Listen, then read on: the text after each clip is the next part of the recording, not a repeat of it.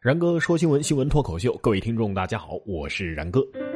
今天节目开始呢，先给大家介绍一只蠢萌的猫头鹰。说猫头鹰扮运界使者离开的时候呢，一不小心撞上了玻璃。近日，美国的某个教堂啊举行婚礼的时候，一头猫头鹰充当运戒指的使者，将绑在爪子上的戒指啊放在了婚礼工作人员的手中。完成了这个光荣使命之后呢，本来想优雅的飞出教堂，却一头撞到了玻璃上，咣当一声就掉地上了。哎呀，猫头鹰得说了，笑什么笑啊？笑什么笑？本猫，呃呃，不对，本鹰，平常都是夜间行动的好吗？还有，谁把这玻璃擦这么干净啊？下面这位同学的东西也是被偷的够干净的了。说大四的学生电脑被盗，毕业设计资料全丢了。前段时间的一个下午，北京建筑大学几名大四的学生去食堂吃饭的时候，放在自习室内的两台笔记本电脑被盗，而被盗的电脑当中存着两名学生全部的毕业设计资料啊！这俩孩子一个月之后就要毕业答辩了，你说这怎么办呢？这学校的摄像头倒是拍到了嫌疑人，校方呢也将协助警方尽早的破案。电脑放在自习室里，毕业设计你还不做个备份哎呀，虽然说可恶的是贼，但是学生们还真是天真的让我想哭啊！哎，快找几个明星转发一下啊啊，争取点这个舆论关注，说不定就能找到了呢。比如说。韩庚，呃，毕竟他对这事儿啊比较熟，哎，不知道什么意思的，自行去百度一下啊。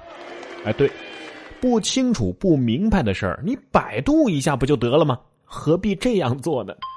说法官庭上问手榴弹到底咋操作的，结果呢，警察当场就拉开了保险销啊。近日，有一名警察在巴基斯坦的卡拉奇反恐法庭上出庭作证。法庭出示了一个在嫌犯家里找到的手榴弹，法官当庭就询问警察是否知道这个手榴弹是如何操作的。这名警察就拉开了手榴弹的保险销，试图现场演示，结果那是不言而喻了。包括法官、警察和书记员在内，一共五个人全都受伤了。既然你诚心诚意的问了，那我就大发慈悲的告诉你。这警察是把恐怖分子没干完的事儿接着干完了吧？哎呀，都不知道从哪儿开始吐槽好了。不过这件事呢，再一次告诉我们一个道理：实践是检验真理的唯一标准嘛。而下面这条新闻就经不起任何真理的检验了。说超级跑男，西南科技大学的校友从成都跑到绵阳开同学会。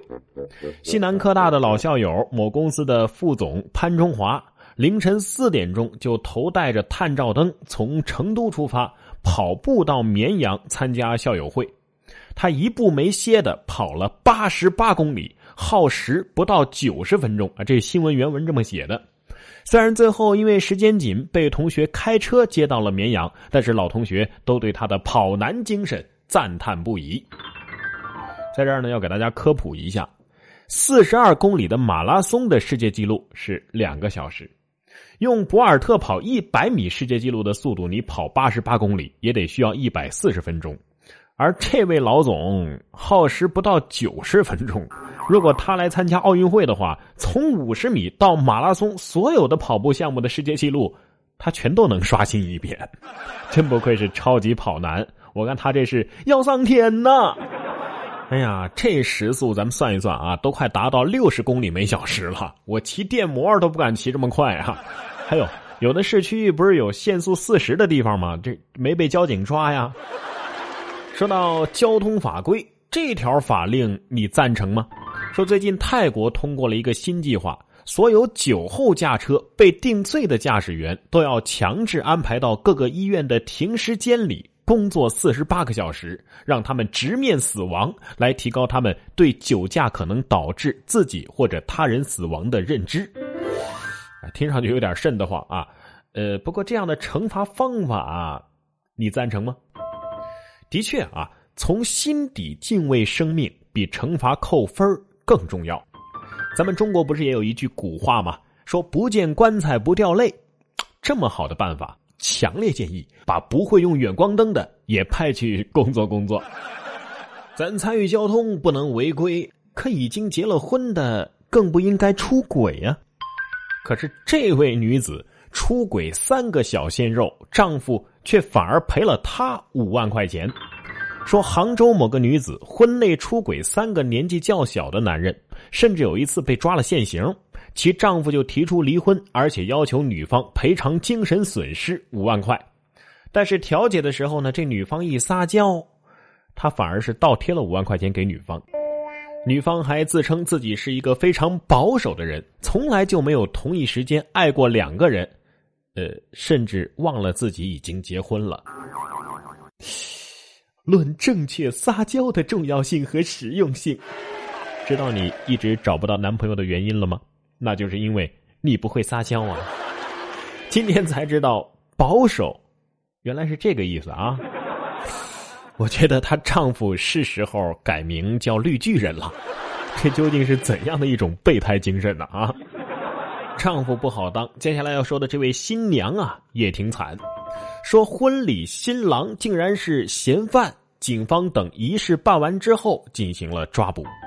四月十二号，蚌埠的一个男子包某结婚，当晚他和新娘啊送走了宾客之后，突然就被警方带走了。原来，二零一三年包某在杭州一个娱乐会所持刀伤人，被列为了网上逃犯。四月十二号，警方得知他要办婚礼了，为了不引发混乱和意外，警方等他举办完仪式之后才将他带走。洞房花烛夜，想得美，跟警察过去吧。